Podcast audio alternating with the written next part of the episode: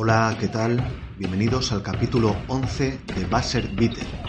Os habla Pau Martorell.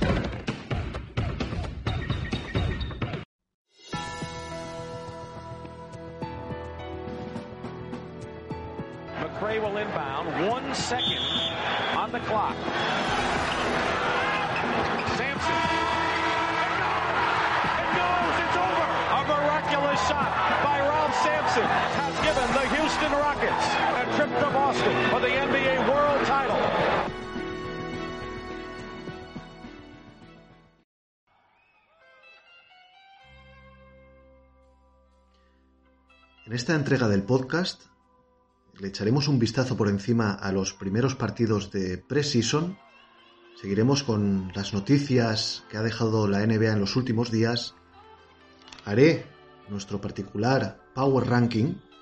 Y también haremos, como no podía ser de otra manera, la clásica porra de Basser Bitter, esa porra que siempre se hace antes del inicio de cualquier temporada, apostando por el equipo campeón, el decepción, los premios individuales, etc. Y finalizaremos con la penúltima entrega del serial Iniciación a la NBA. No esperamos más y empezamos.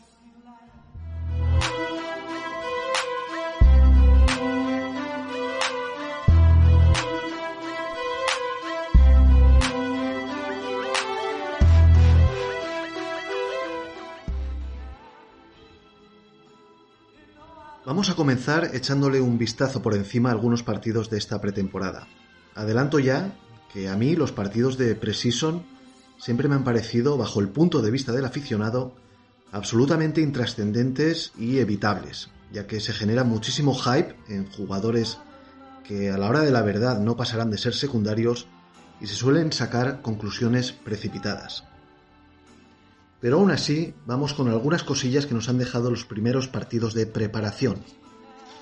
Kevin Durant volvió a disputar un partido de baloncesto 552 días después de su lesión en el Aquiles y lo ha hecho anotando 15 puntos en 24 minutos y dejando muy buenas sensaciones. Por cierto, lo hizo como cuatro titular, lo que parece será su demarcación habitual en pista esta temporada. También volvió John Wall, debutando con los Rockets con 13 puntos y 8 asistencias en el primer partido y 21 puntos en 24 minutos en el segundo. Él ha declarado que se encuentra fenomenal y que ha vuelto, por así decirlo. De Marcus Cousins también regresó a la actividad con 14 puntos en 14 minutos la primera noche y 10 puntos y 6 rebotes en la segunda, también dejando bastantes buenas sensaciones. Los Ángeles Lakers le han ganado los dos partidos de preparación a los Clippers sin LeBron y sin Anthony Davis, destacando el jugador de segundo año Horton Tucker con 33 puntos y 10 rebotes en el segundo partido. Marc Gasol debutó en esa segunda noche con 6 puntos, 4 rebotes y 5 asistencias en 22 minutos. Se estrenaron los nuevos Hawks ante Orlando, con DeAndre Hunter como titular y Galinari desde el banquillo, pero anotando el italiano 14 y 17 puntos en los dos primeros partidos, con un buen nivel como también lo dio Bogdan Bogdanovic, otro de los fichajes de relumbrón del equipo de Atlanta. También es noticia la imagen dejada por Doncic en su estreno con, varios kilos de más pero que no fueron impedimento para que hiciera 13 puntos en 16 minutos ante los Bucks, donde Anteto firmó 25-10 en 24 minutos. La verdad es que Luca debería de tener cuidado con estos excesos veraniegos, entre comillas, ya que con 20 años es relativamente sencillo quitarse esos, kilos de más, pero como lo tome como algo habitual, según pasen los años le va a costar más y puede ser un peligro. O sea que, ojito a visor. Y por último, debutaron Hayward y Lamelo en Charlotte.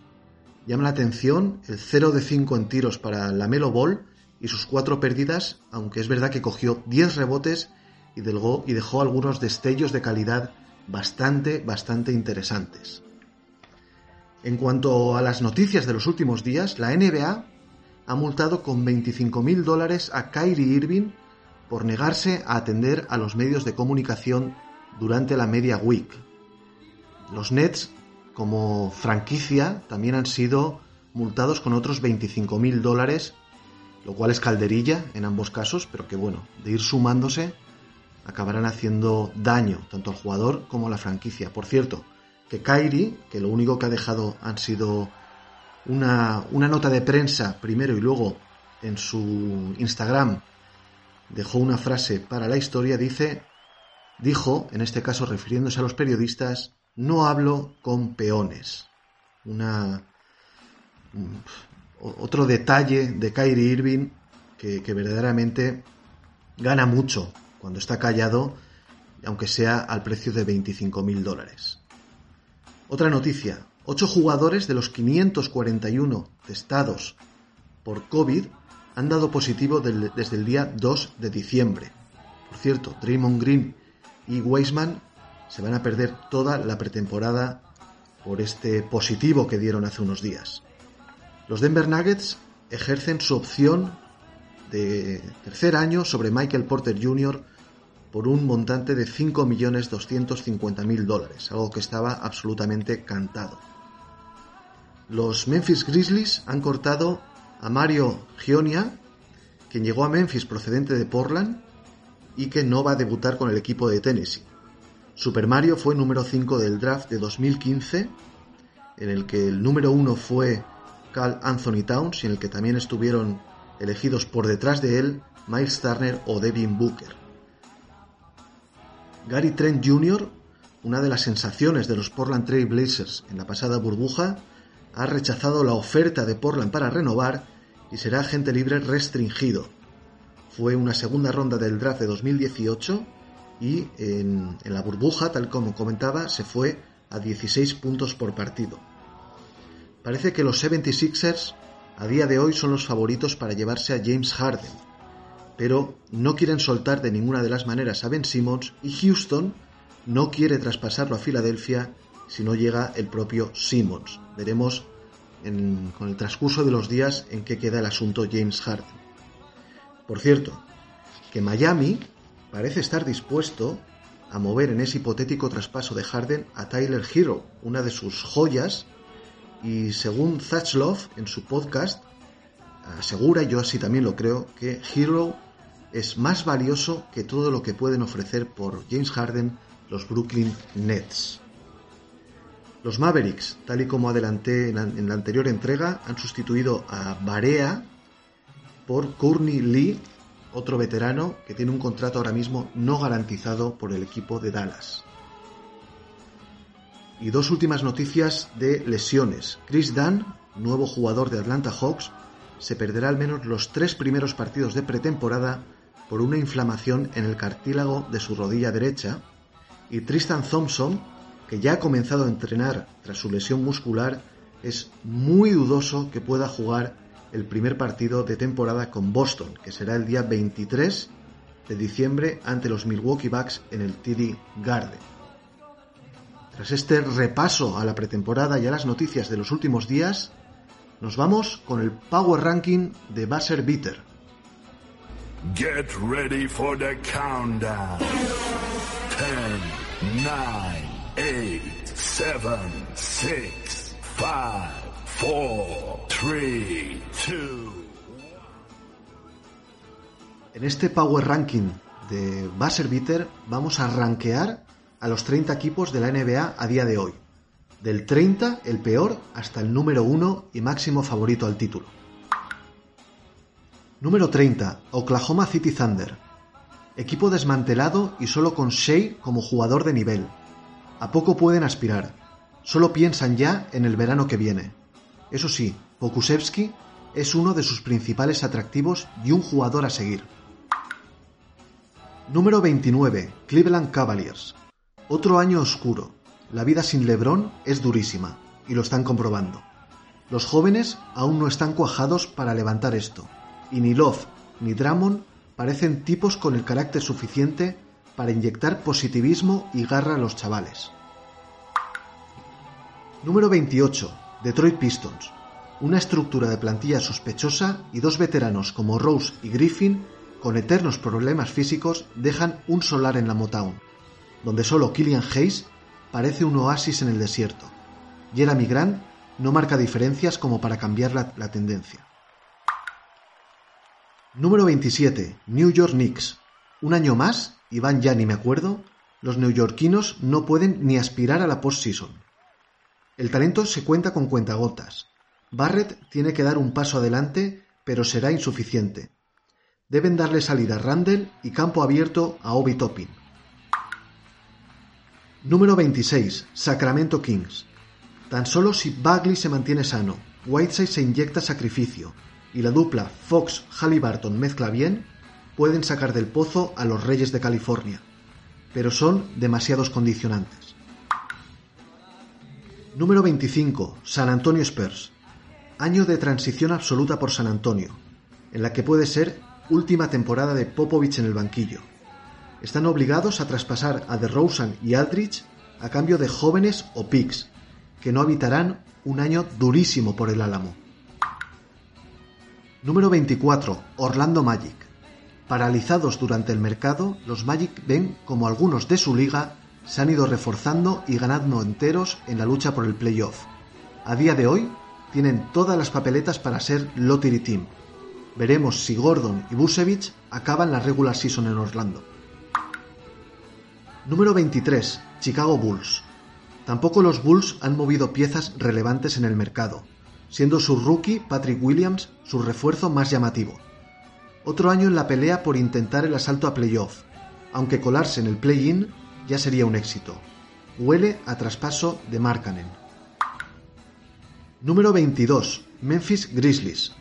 En pleno proceso de crecimiento, su año pasado fue un espejismo, y la burbuja quizá les puso en el sitio que les corresponde. Jay Morant es caviar, y su triángulo con Clark y Jared Jackson debe ser la base sobre la que ir haciéndose mayores. Número 21. Charlotte Hornets. Mil ojos puestos en el rendimiento de Gordon Hayward con los abejorros de Charlotte. Tienen talento y buenos currantes, pero o Hayward tira del carro e imprime un poco de sabiduría baloncestística a los chavales, o, será este otro año más de transición. A ver cómo mezclan Lamelo, Rosier y Graham. Muy interesante el año sophomore de PJ Washington. Número 20. Houston Rockets. Suponiendo que Harden siga en el equipo, hay que contar con qué Harden nos podemos encontrar. Sin duda, todo en Houston gira en torno a lo que pase con su número 13. No obstante, con un Wall que veremos cómo está, un Bud que a ver si confirma lo mostrado en Pistons y la incógnita de Cousins, todo son interrogantes. Minnesota Timberwolves.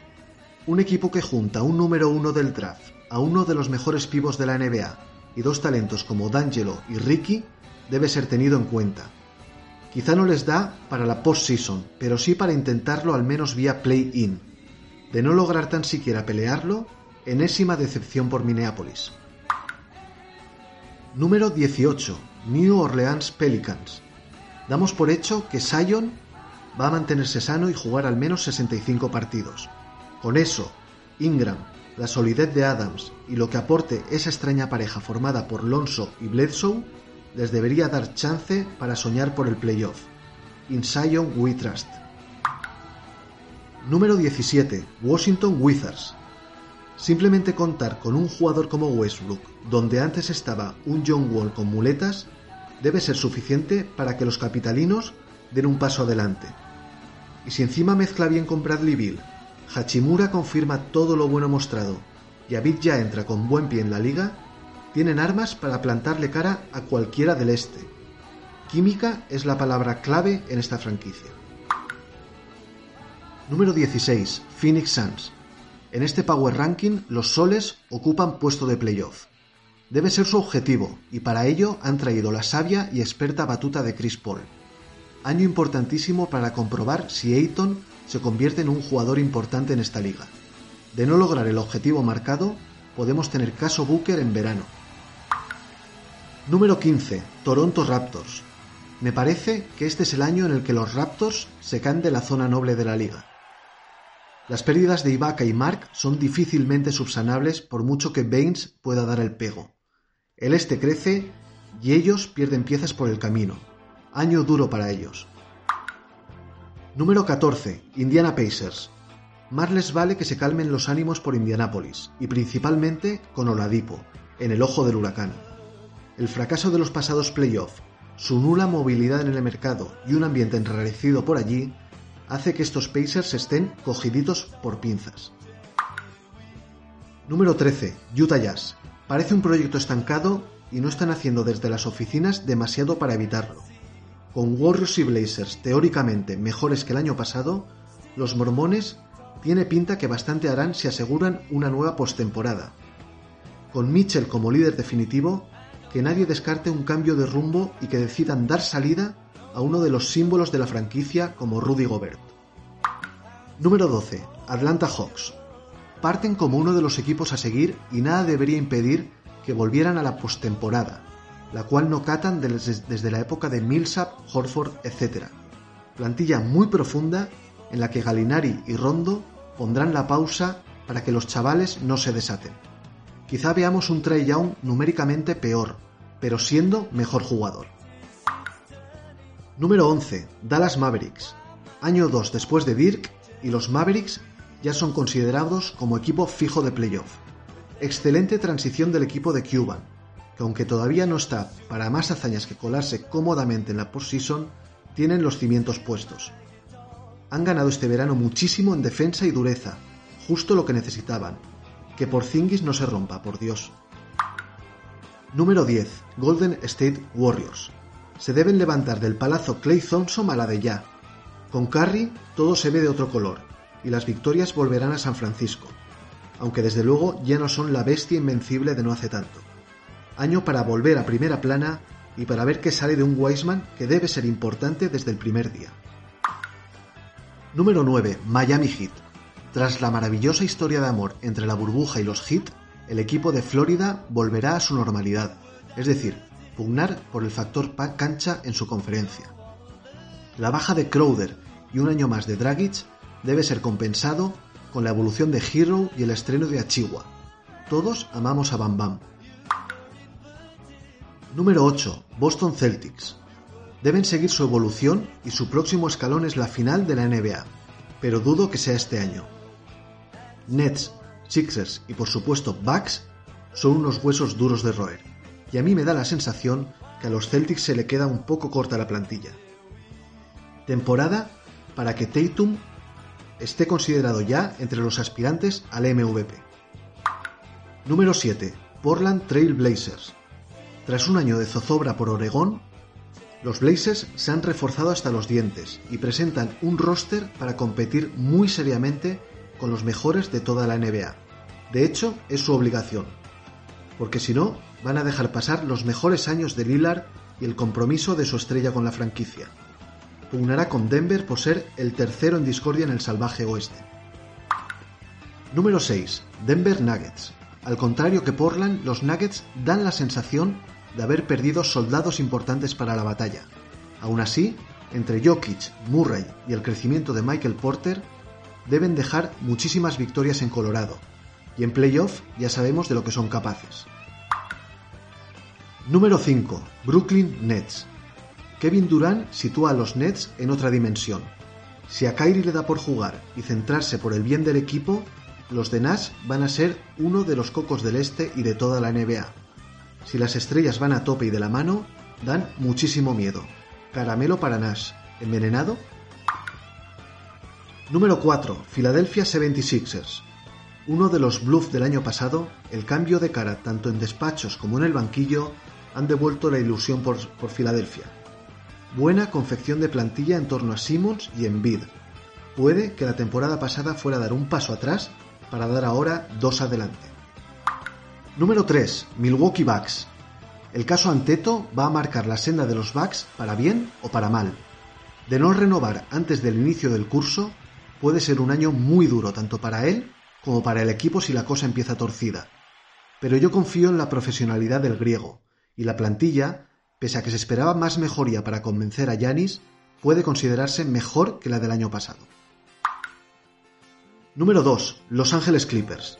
Los angelinos no pueden permitirse otro fracaso, principalmente para evitar que Kawhi les deje tirados en verano y se queden con el contratazo de George y en tierra de nadie. Se han movido poco, pero bien, Ibaka debe ser vital y Kennard dar más punch al banquillo. Si logran una buena química, deben pelear por todo, y cuando digo todo, incluyo la sortija. Número 1. Los Ángeles Lakers.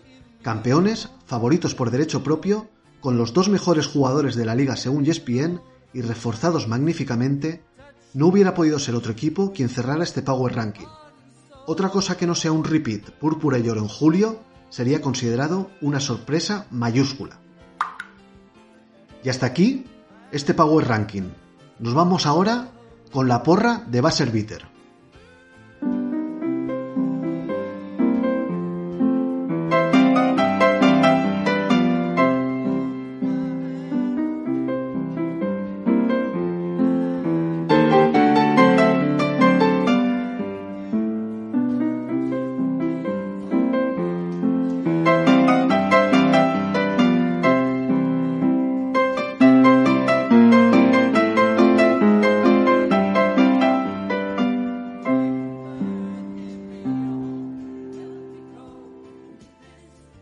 Para hacer la porra oficial de Bitter, hoy me acompaña mi amigo Carlos Chávez. Carlos, ¿qué tal? ¿Cómo estás?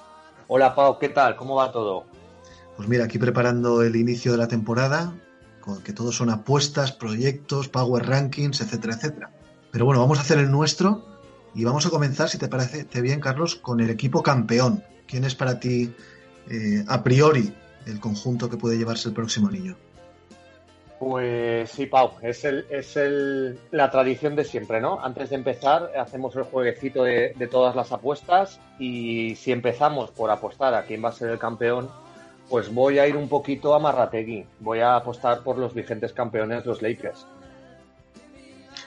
Sí, eh, mi apuesta también son los Lakers de momento. No creo que nadie en este planeta apueste otra cosa que no sea el conjunto amarillo.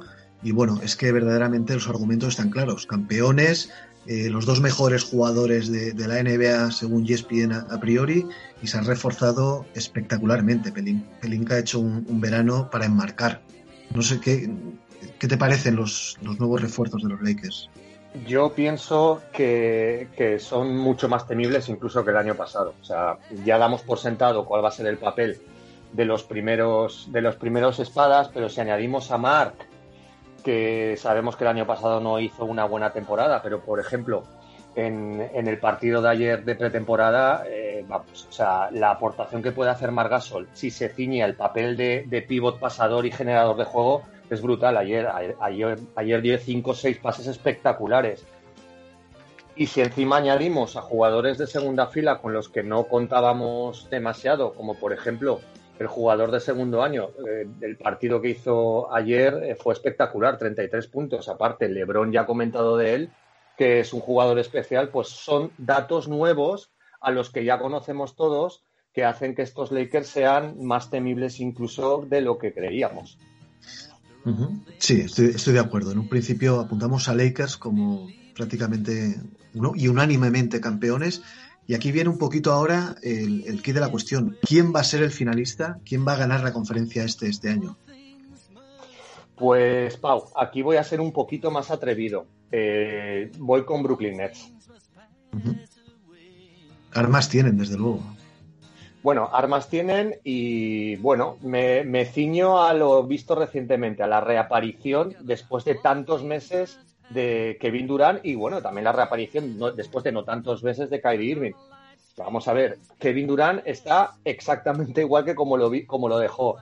Obviamente hay muchas dudas, si volverá, bueno, si volverá al mismo nivel, si tendrá un periodo de adaptación, si será el mismo Kevin Durant que, que fue tras su lesión.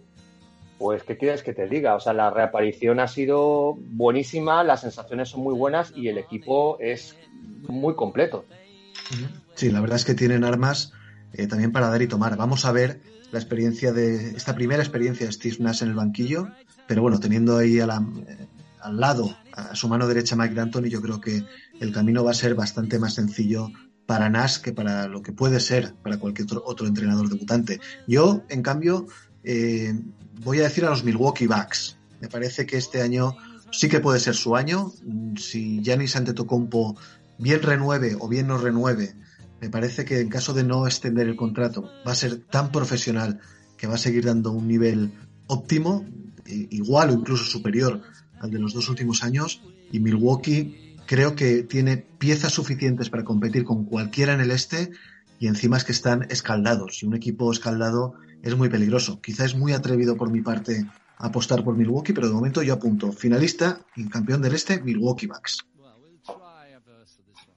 Sí, Pau, eh, creo que es una apuesta que, tiene todo el sentido. El, tema está que ya hay una cierta preocupación por si se volviera a repetir una campaña tan, mala en postemporada como las de la de Milwaukee Bucks. También es verdad que las nuevas incorporaciones de, Milwaukee, jugadores como DJ Agustin o Jude Holiday, a priori son jugadores que utilizan opciones ofensivas nuevas, desconocidas hasta ahora, que no se salía del plan A de Milwaukee, de todos abiertos y ante todo entra. Y el, el tema es si el entrenador Badenhalzer eh, eh, plantea una evolución en este juego, un plan B para, el socorrido plana de ante todo entra y todos están abiertos, pues eh, que, lo tienen, le, tienen cogido la medida a todos los demás equipos en playoff. Sí, la verdad es que en playoff es un equipo que el año pasado al menos demostró muy pocas variantes ofensivas. Vamos a ver si, si, como dices, este año las nuevas incorporaciones ayudan al griego por fin a alcanzar la final de la NBA. Vamos con el siguiente premio, el premio más importante a nivel individual, MVP, jugador más valioso de la liga. Aquí, si quieres, Carlos, damos cinco nombres y nos quedamos con uno de ellos, si te parece. A ver, tus, tus cinco opositores a MVP. Vale, Pau. Mis cinco opositores o candidatos para el MVP del 2021 serían Luka Doncic, Giannis Antetokounmpo, Don Stephen, Stephen Curry, eh, Anthony Davis y por último LeBron James. ¿Y el favorito? Bueno, para mí este año el favorito es Anthony Davis. ¿Por qué? Bueno, en este caso me ciño a un tema casi de justicia divina. O sea, este pívot dominante en la liga eh, creo que es ya momento de que reciba la atención a nivel individual que sus números merecen, porque estos números son de traca. O sea, el año pasado como Laker ya promedió 26,1 puntos, 9,3 rebotes, 3,2 asistencias y 2,3 eh, tapones. Y son números que replica año tras año, porque los números del año anterior en Pelicans como hombre franquicia fueron muy similares. Creo que el problema, el problema no, el hándicap que ha tenido eh, Anthony Davis para no recibir este eh, reconocimiento individual, pues está un poco en parte por la sombra alargada de, LeBron James en su equipo. Eh, recordamos, por ejemplo, el socorrido debate en las pasadas finales eh, contra Miami, en el que partido a partido eh, se juzgaba la última actuación individual de uno o de otro, su, última aportación o de Davis o de LeBron, para otorgarle a uno o a otro el MVP de las finales. Bueno, este mismo tema es el que yo creo que en este año debería de desaparecer. Además, entre bambalinas en Lakers y por eh, eh, declaraciones de compañeros, como por ejemplo que eh, Dudley, el agita toallas que tú mencionas, otorgándole ya claramente el foco a Anthony Davis, que aparte de la extensión de 5 años y 190 millones que ha firmado, el propio LeBron James, yo creo que va a, a, decirle a los de mantenimiento que giren el foco hacia él. Yo creo que LeBron ya no está para, para estos premios individuales, está muy metido en, el tema del anillo y además eh, creo que recibir este premio para Anthony Davis es muy positivo para el desarrollo final de, los Lakers este año. Yo en mi quinteto de posibles candidatos a MVP eh, saco respecto al tuyo a LeBron James y meto a Kevin Durant. Me parece que Kevin Durant, si está bien, y ayer desde luego dejó eh, algunas pinceladas de, lo que puede hacer durante esta temporada, me parece que va a estar en ese top 5. En cambio, me parece que va a ser un año en el que, como comentas, LeBron James va a dar un paso al lado y va a, dejar que luzca más si cabe a Anthony Davis y, va a hacer todo lo posible para que su compañero, el Ceja, consiga su MVP, que sería eh, el primer MVP, lógicamente, para Davis, pero sería un gran triunfo para LeBron James hacer que Davis consiguiera este, este galardón. Bien, eh, nos vamos con el rookie del año. Te voy a decir mis cinco para que no me los chafes. y luego los comentamos los tuyos. Para mí, los cinco que he puesto en la quiniela son la Melo Ball, que fue número 3 del draft, Obi Toppin de los Knicks, que fue número 8, Killian Hayes de los Pistons, número 7. Evidentemente hay que meter a todo un número 1 del draft como Anthony Edwards. Y eh, tirando un poquito más abajo del draft, me la puedo apostar con Colo Anthony de, Orlando, que lleva dos partidos de pretemporada a un muy, muy buen nivel.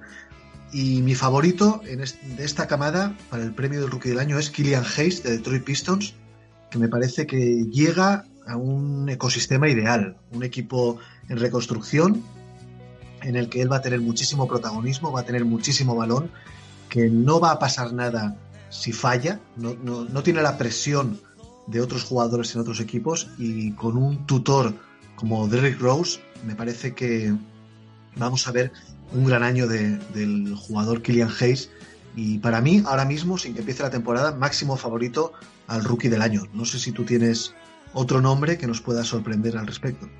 Eh, Pau, estoy, estoy bastante de acuerdo en tus candidatos. Si bien yo, por ejemplo, sí que he tenido en cuenta el número 2 del draft, a James Wiseman, eh, más que nada porque a raíz de, la mala noticia de la ausencia de Clay y de la incertidumbre en Golden State de cómo se va a desarrollar la temporada sin otra vez la presencia de, Clay Thompson, pienso que a lo mejor las características de este pivot dominante eh, van a venir al pelo y probablemente Steve Kerr vaya a darle quizás un protagonismo que sin la baja de Clay Thompson a lo mejor no se daría para el novato.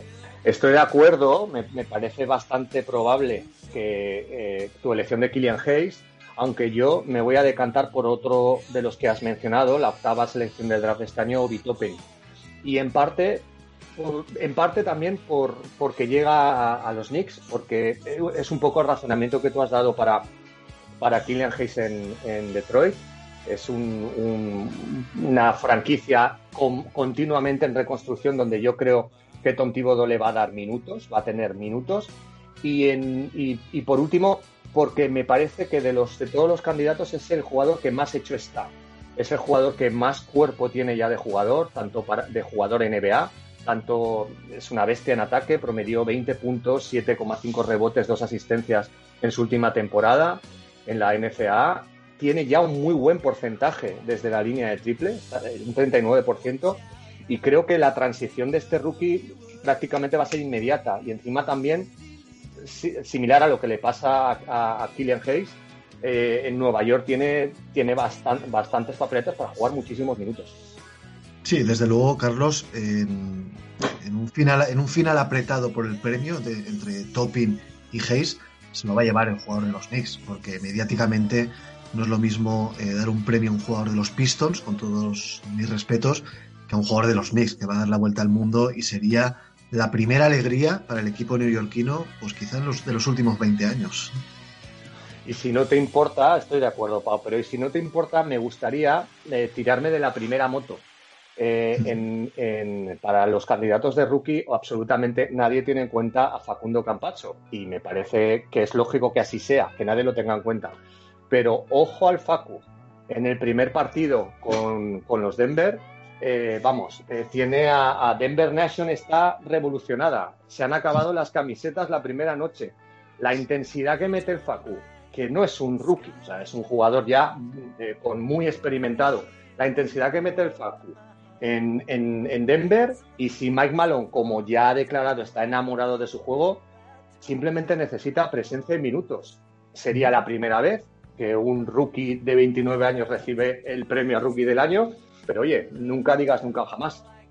Sí, eh, hay que, si no, si no contar con él para el premio, sin nombrarlo, ¿no? Porque yo creo que estamos de acuerdo que baloncestísticamente hablando, Campacho es el mejor jugador de la camada, es decir, pero, por pura lógica, está, está bragado ya, tiene más kilómetros en las piernas que cualquier otro y un concepto del juego absolutamente superior. Pero es verdad que el papel que va a tener Campacho en Denver no se aproxima a la libertad y a los minutos que pueda tener el resto de los jugadores que hemos comentado. Y eso, desde luego, va a jugar en su contra, así como ser un rookie eh, anómalo, ¿no? De, 29 años, como comentas. Pero bueno, has apuntado muy bien, hay que nombrar al, argentino, por lo menos para que esté en la quiniela.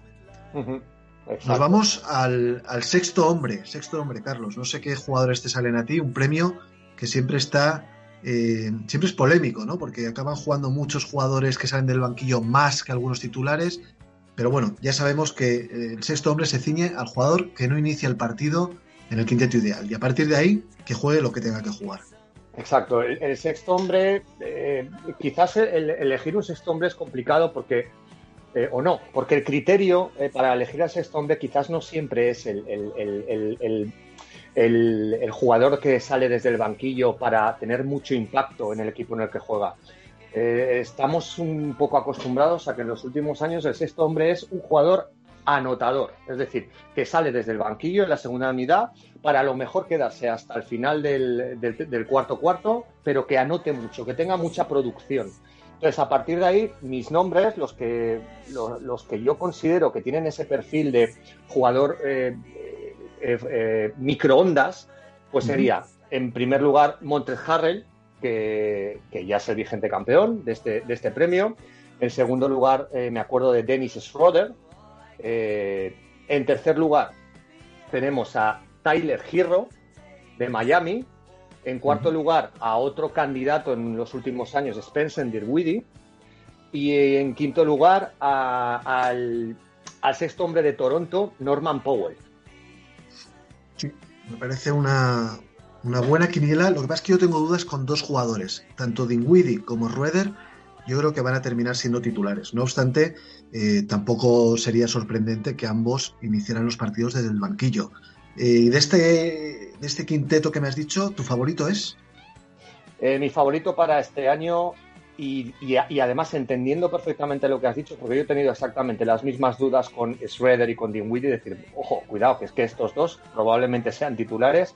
Mi favorito es que repita Montes Harrell, porque con Montes Harrell sí que tengo un poquito más claro que va a salir desde el banquillo, tiene el papel muy aprendido, los Lakers lo han traído para eso y creo que va, fácilmente va, a subir de los 15, 20 puntos otra vez y conseguirá otra vez el, el, galardón. Pues en este premio coincidimos en dos, en Harrell y en Tyler Hero.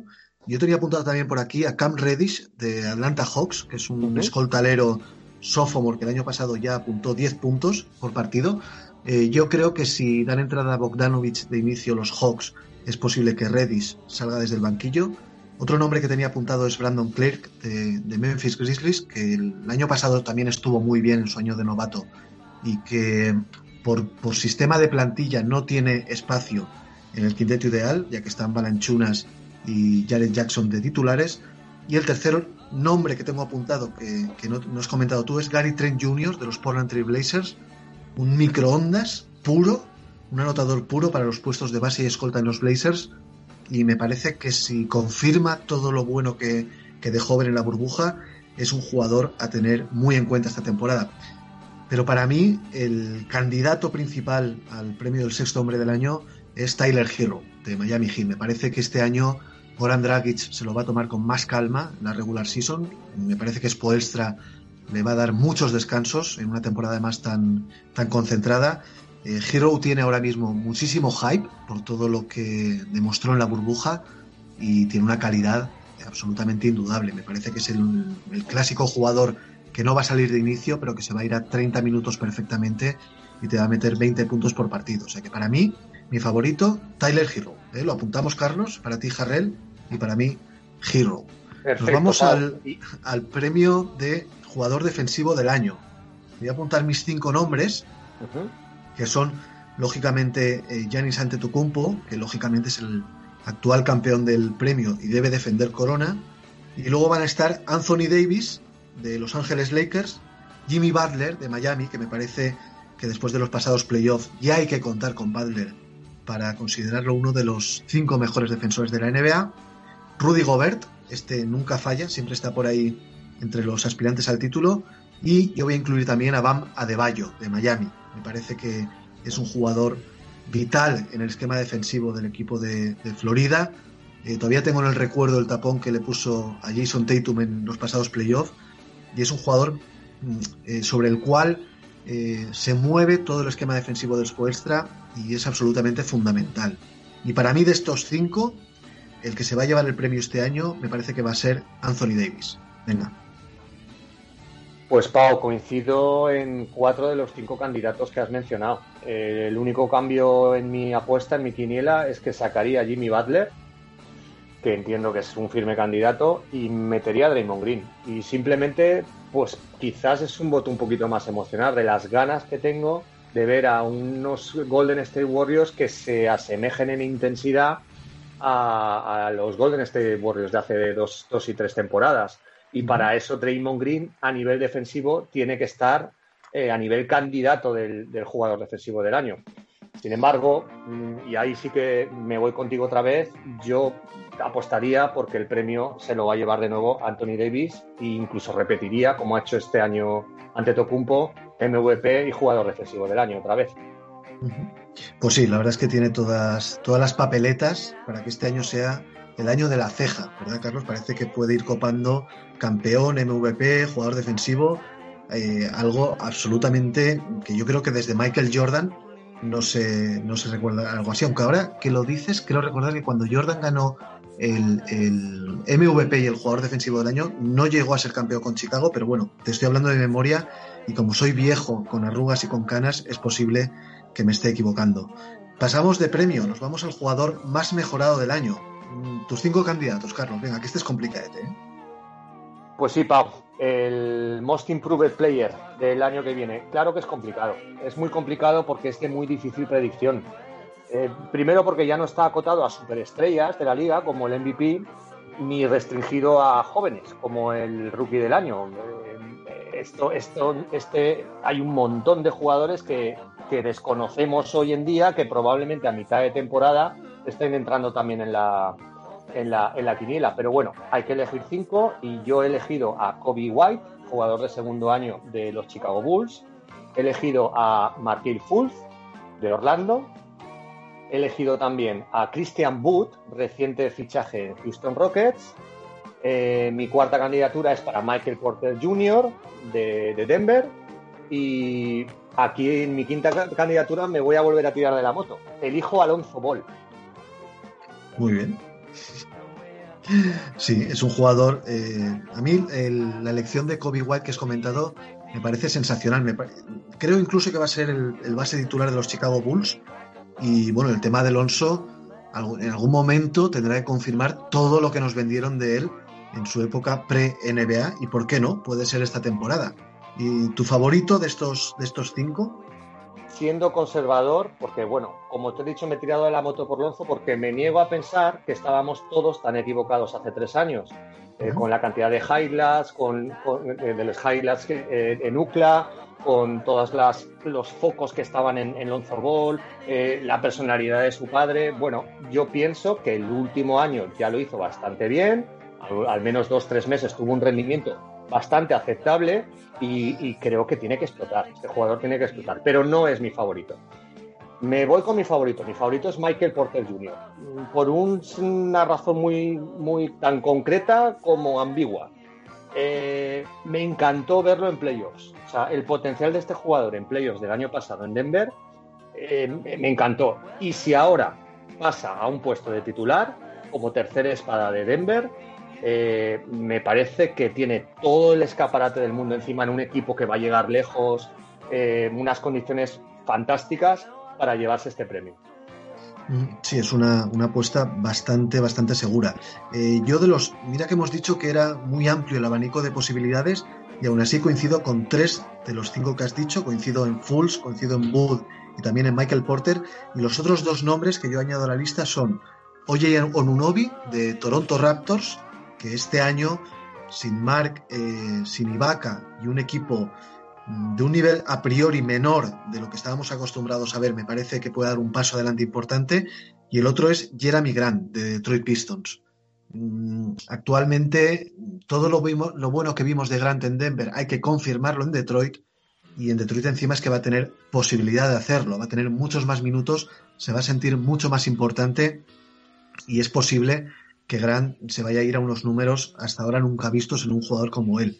No obstante, mi favorito a ganar el premio es idénticamente a lo que has dicho tú. Michael Porter Jr. me parece que tiene calidad, carácter, un ecosistema sensacional en Denver, eh, buenos compañeros y este año sí por fin va a tener un protagonismo importantísimo en el equipo de los Nuggets y si la salud le acompaña, recordemos que siempre está muy delicado el tema de la espalda, si la salud le acompaña y juega la mayoría de los partidos, para mí también es claro, clarísimo candidato al premio de jugador más mejorado. Mm, vamos con el entrenador del año. Yo en este caso no me he tirado a ningún barro. He, ido, he sido muy, muy conservador y apunto los nombres de Frank Vogel de Lakers, Eric Spoelstra de Miami, Steve Nash de Brooklyn, a poco que le rueden bien las cosas, un entrenador novato con muchas victorias siempre es muy, muy llamativo a la hora de dar este premio. Terry Stotts de Portland Trail Blazers, confiando en la mejora del equipo de Oregón, y Mike Malone de Denver Nuggets.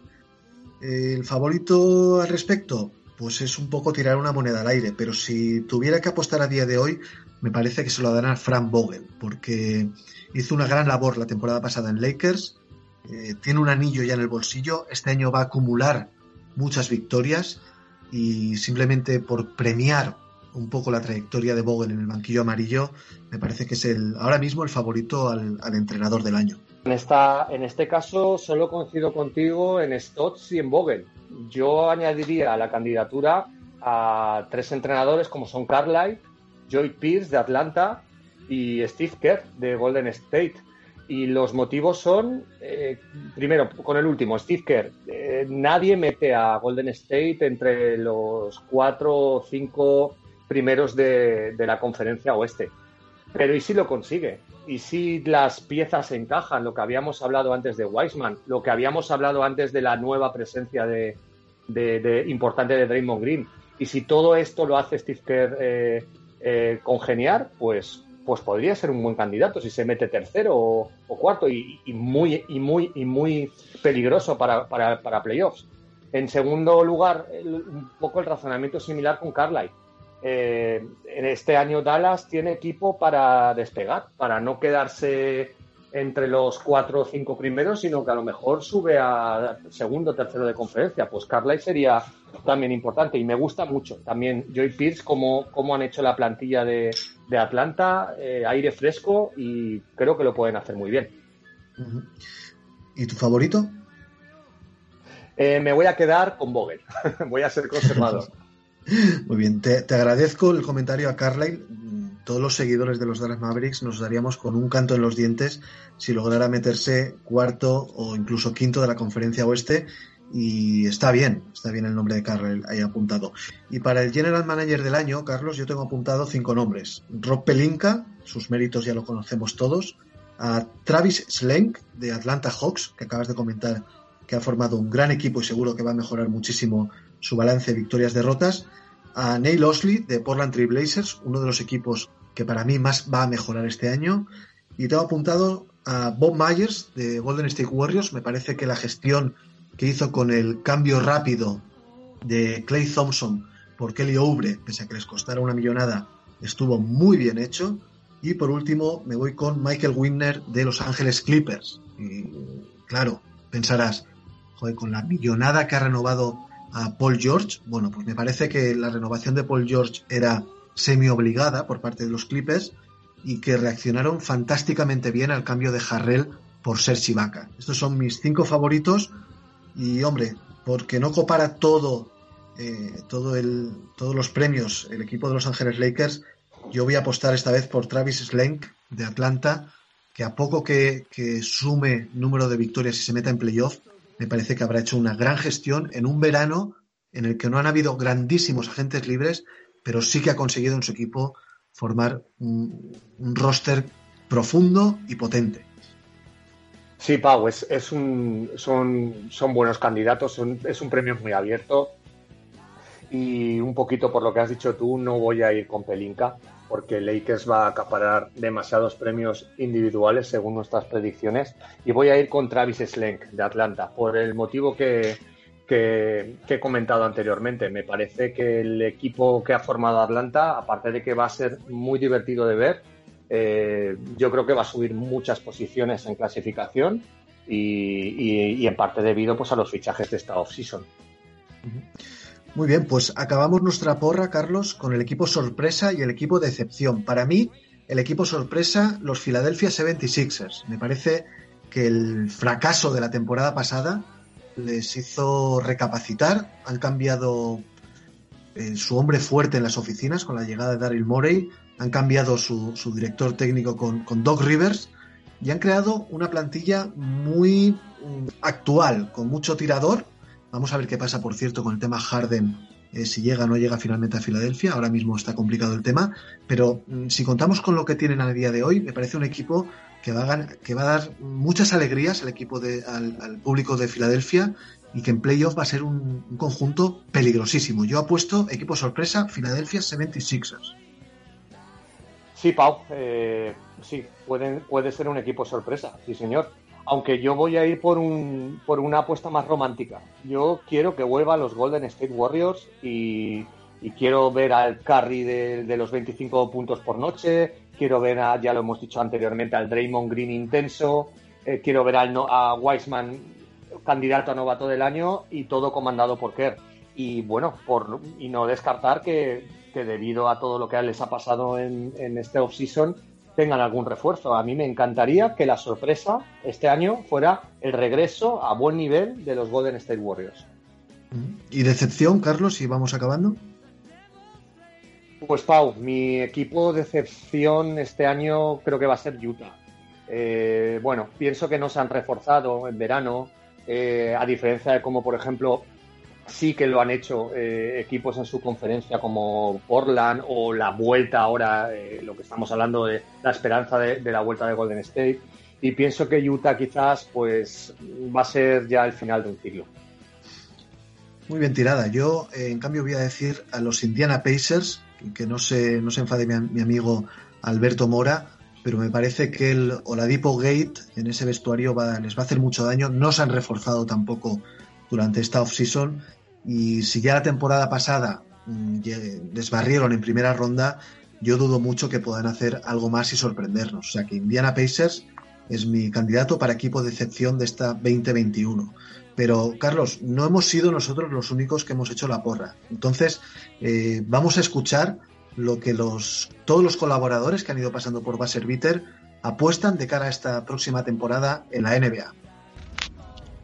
Hola, soy Albert Molinari de Radio Marca Barcelona y esta es mi porra para la NBA 2020-2021.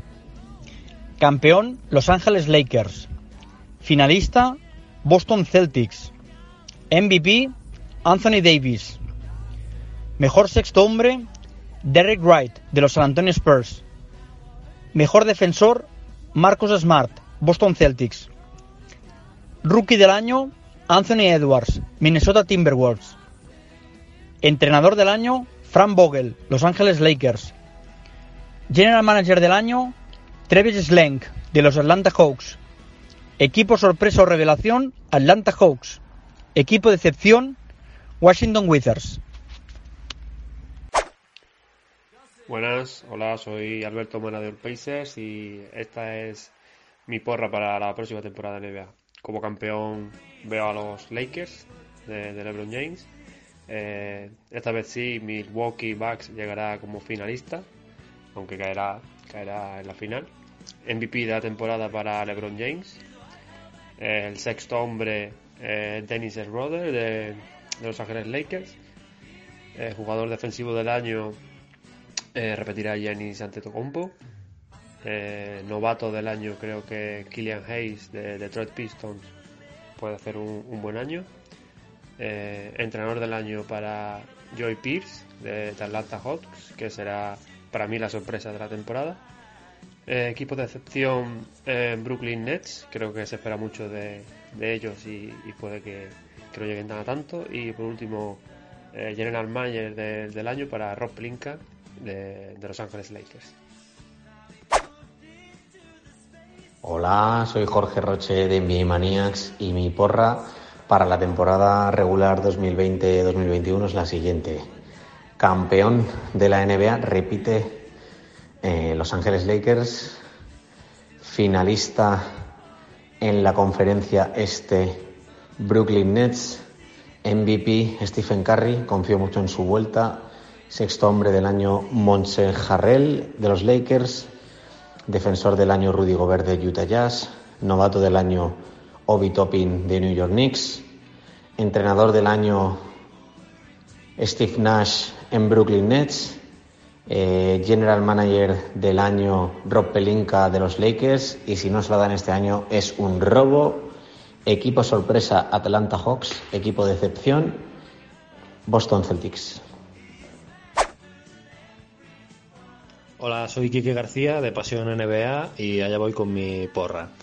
El campeón de la NBA van a ser Los Ángeles Lakers, no me la juego mucho ahí, creo que van a repetir.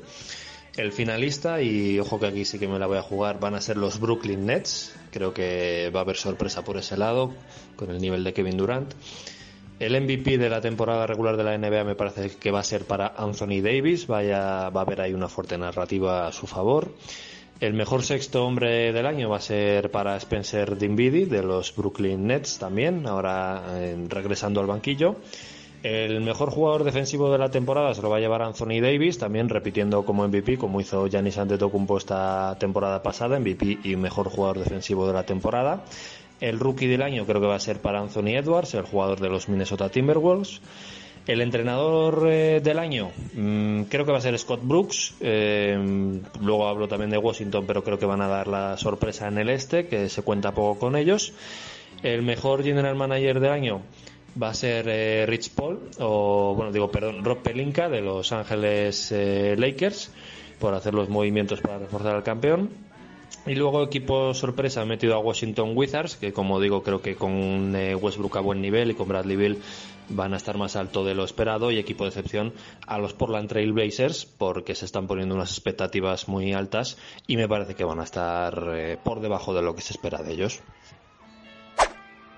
Muy buenas, Pau.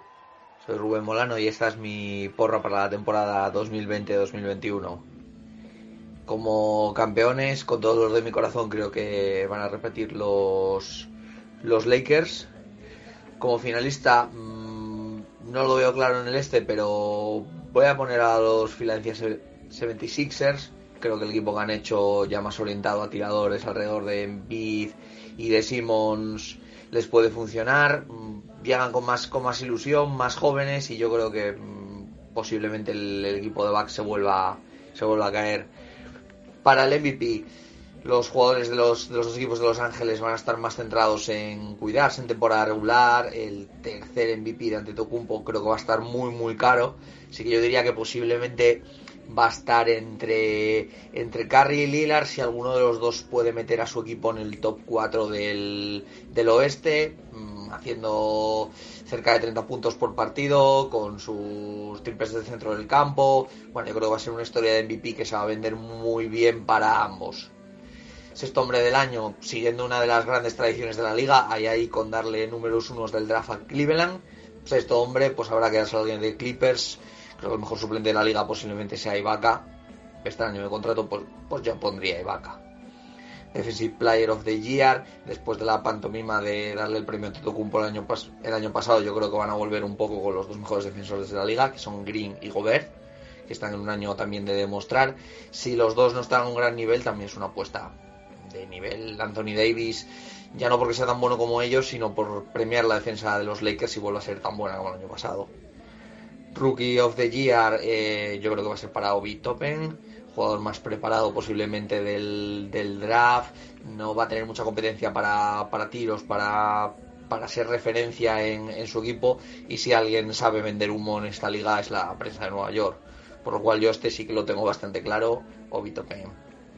El Coach of the Year, eh, yo me iría con dos Rivers con esa creencia que tengo yo de que los Sixers van a funcionar bastante bien después de un poco el desastre que han sido estos últimos años, gerencia, entrenador, sino también la apuesta segura es, ir con Vogel, ya que el año pasado no se lo dieron, si el equipo sigue funcionando igual.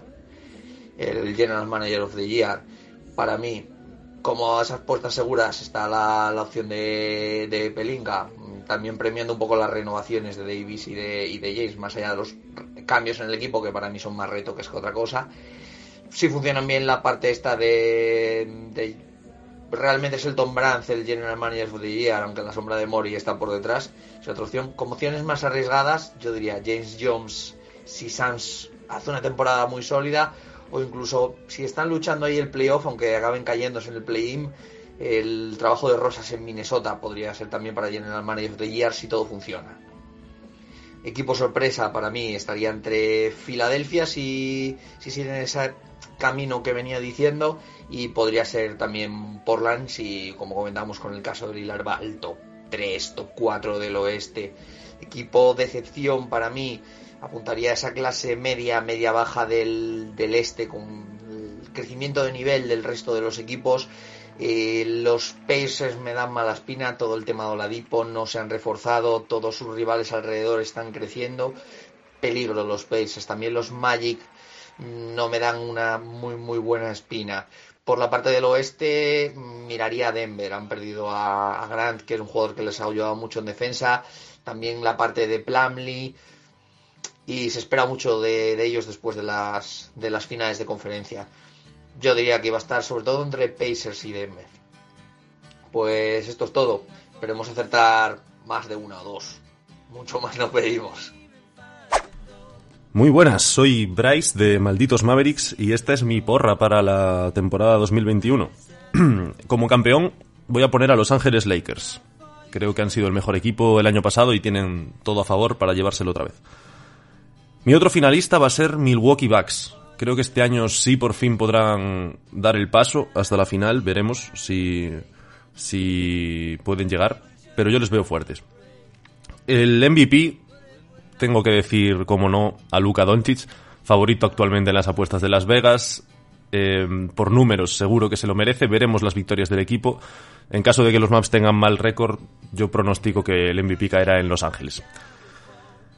El sexto hombre del año, voy a dárselo a Dennis Schroeder. Los Lakers van a ser un gran equipo y él está en la posición para, conseguirlo. Siempre es un firme candidato. Como Most Improved Player voy a poner a Christian Wood, que viene en una progresión muy favorable y, tiene una oportunidad muy grande en Houston. Como Defensive Player of the Year, defensor del año, Anthony Davis. Em, siempre está ahí también en la carrera. Los Lakers son una de las mejores defensas de la liga y Anthony Davis es el ancla, así que perfectamente podría llevárselo. Rookie del año, la Melo Ball. Creo que tiene el escenario perfecto para llevarse el rookie del año y para hacer buenos números. Coach of the Year, Frank Begel, eh, de los Lakers. De nuevo, creo que van a ser el mejor equipo y, y gran parte de la culpa es de Frank Vogel, así que, así que premio para él. Eh, como GM voy a poner a Sin Marks de, Brooklyn Nets. Creo que si encajan las estrellas con el entrenador que ha decidido, si el equipo hace una buena temporada, se lo merece por toda la revolución que ha ocurrido en Brooklyn. Em, como equipo sorpresa, voy a decir a los Chicago Bulls. Creo que tienen una oportunidad en el este para sorprender. Tienen una plantilla joven que, puede dar un paso adelante. y me espero cosas buenas de los Bulls. Veremos. Y como decepción de, esta temporada voy a poner a Utah Jazz. Un equipo que me gusta mucho, eh, me gusta cómo juegan, pero lo van a tener muy difícil este año en el oeste y, puede ser que decepcionen y, que se queden incluso fuera de los playoffs. Y bueno, hasta ahí mis predicciones. Un, un saludo a todos. Hola, soy Javier Pesquera y mis apuestas para la temporada NBA 2020-2021 son que el MVP lo va a ganar un poco por, por falta de candidatos Doncic. Creo que es la, apuesta más clara. Parece que Jokic estaría también en la pelea porque creo que Denver va a estar muy arriba en el oeste. Creo que en cuanto a finalistas, Los Ángeles Lakers eh, contra cualquier equipo del este es la apuesta más obvia, aunque diría que la final anticipada es LA-LA en el oeste. Eh, en cuanto al sexto hombre del año, creo que está demasiado abierto para realmente apostar por alguien. El defensor del año yo creo que es muy probable que vuelva a caer en las manos de, Rudy Gobert este año en Utah después de los fichajes que han hecho esta temporada. En cuanto al rookie del año, sigo apostando por la Melo Ball. Me parece que en cuanto a características tiene todas las de ganar y sobre todo por los flashes que va a dar de juego. El entrenador del año creo que va a ser Mike Malone de los Denver Nuggets. El general manager del año creo que se lo van a dar Pelinka después del año pasado, más que por lo que ha hecho este, esta off-season. En cuanto a equipo sorpresa, creo que eh, mucha gente piensa que Washington eh, va a ser un equipo a tener en cuenta en el este, yo no lo tengo tan claro, eh, apostaría más por Atlanta. Y equipo de excepción, creo que Golden State, teniendo en cuenta lo que la gente piensa de lo que pueden hacer, va a decepcionar un poco dadas las bajas. Como ves, Carlos, mm, muchos nombres en común, pero mucha discrepancia en la conferencia este, en ese campeón de la conferencia este. De hecho, tú y yo no hemos coincidido. Sí, Pau, el este está más abierto que nunca, va a ser muy bonita este año la competencia y es una moneda al aire. Muy bien, pues Carlos, hasta aquí nuestra porra. A final de temporada la repasaremos, a ver en cuánto en cuántos hemos acertado. Y nada, simplemente desearte feliz Navidad. Hablaremos ya con, con el inicio de la temporada regular y un abrazo muy fuerte. Muchas gracias, Pau. Y bueno, faltan muy pocos días para que esto empiece y estamos todos ansiosos. Feliz Navidad igualmente y nos vemos pronto. Muy bien, pues acabada la porra de Basser nos vamos con la penúltima entrega de iniciación a la NBA.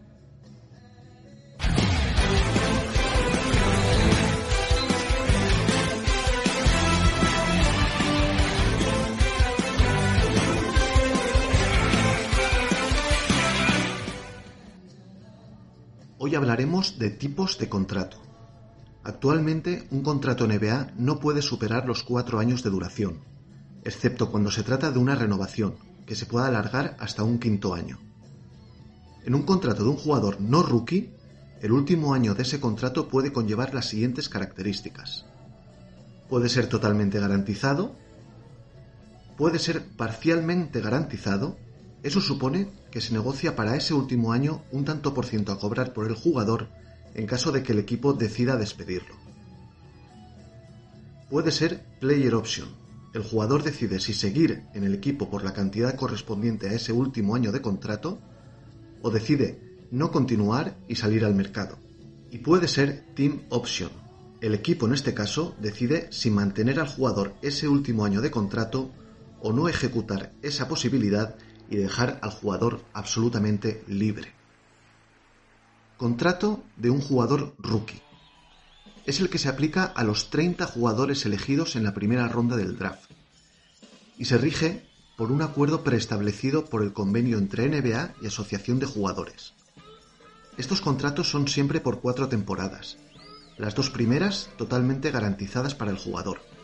Y las dos siguientes opcionales para el equipo, que tiene hasta el 31 de octubre del año anterior para ejecutar dichas opciones. En caso de hacerlo y agotar el contrato de cuatro años, el equipo tiene derecho a extender una qualifying offer. Si no lo hace, el jugador se convierte en agente libre. Los salarios de los tres primeros años del contrato de un rookie vienen regulados por el convenio, siendo más generosos según el jugador haya salido más alto en el draft. Los jugadores elegidos en segunda ronda del draft pueden negociar sus contratos libremente. ¿Qué es una qualifying offer?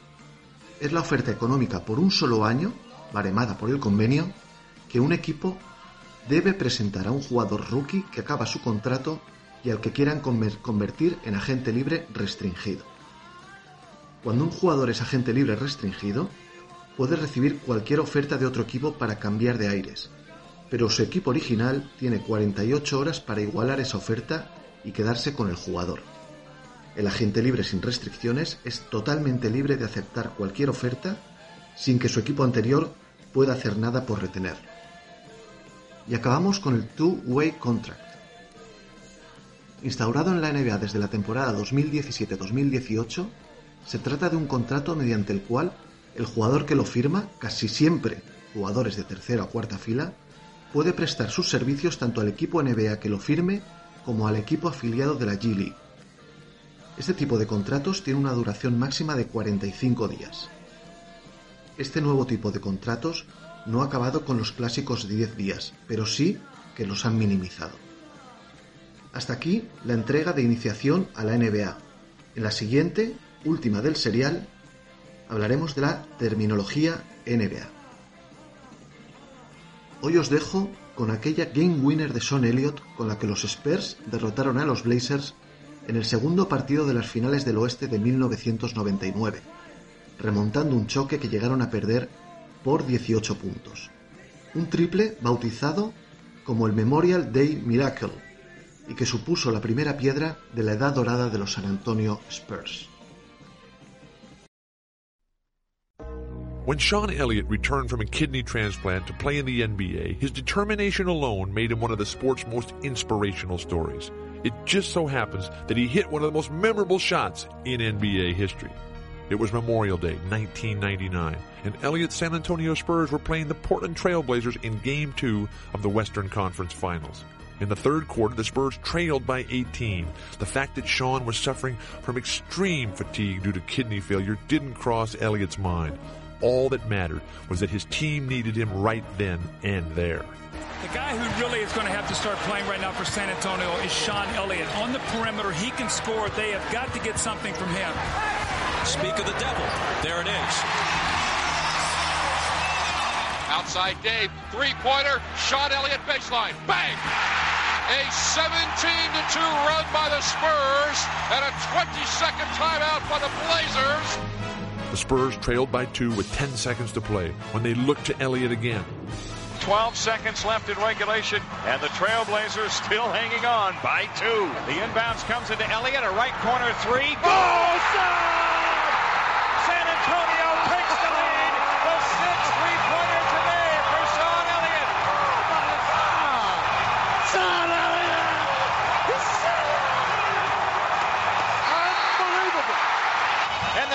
Antonio Spurs have taken the lead for the first time in the game.